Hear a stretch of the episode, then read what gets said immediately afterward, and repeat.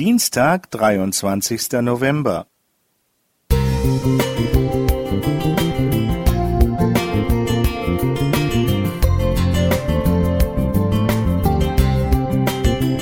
Ein kleiner Lichtblick für den Tag.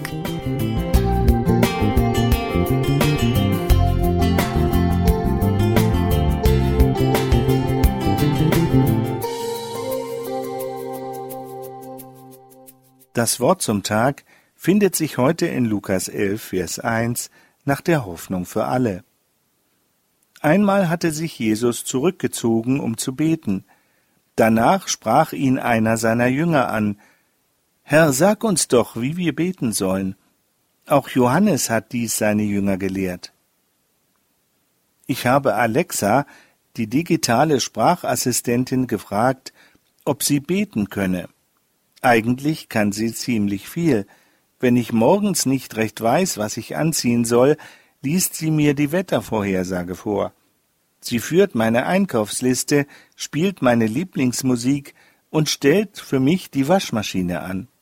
Nur beten kann sie nicht.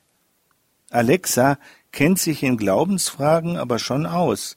Sie weiß Bescheid, was zu tun ist, wenn man kirchlich heiraten möchte oder wann und wo der nächste Gottesdienst stattfindet.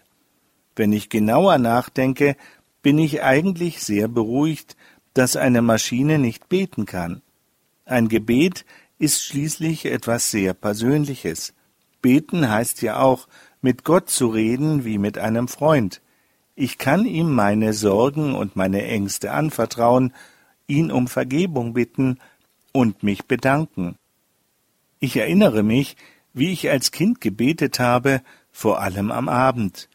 Ich habe all die Menschen aufgezählt, die mir am Herzen lagen, auf die sollte Gott besonders aufpassen.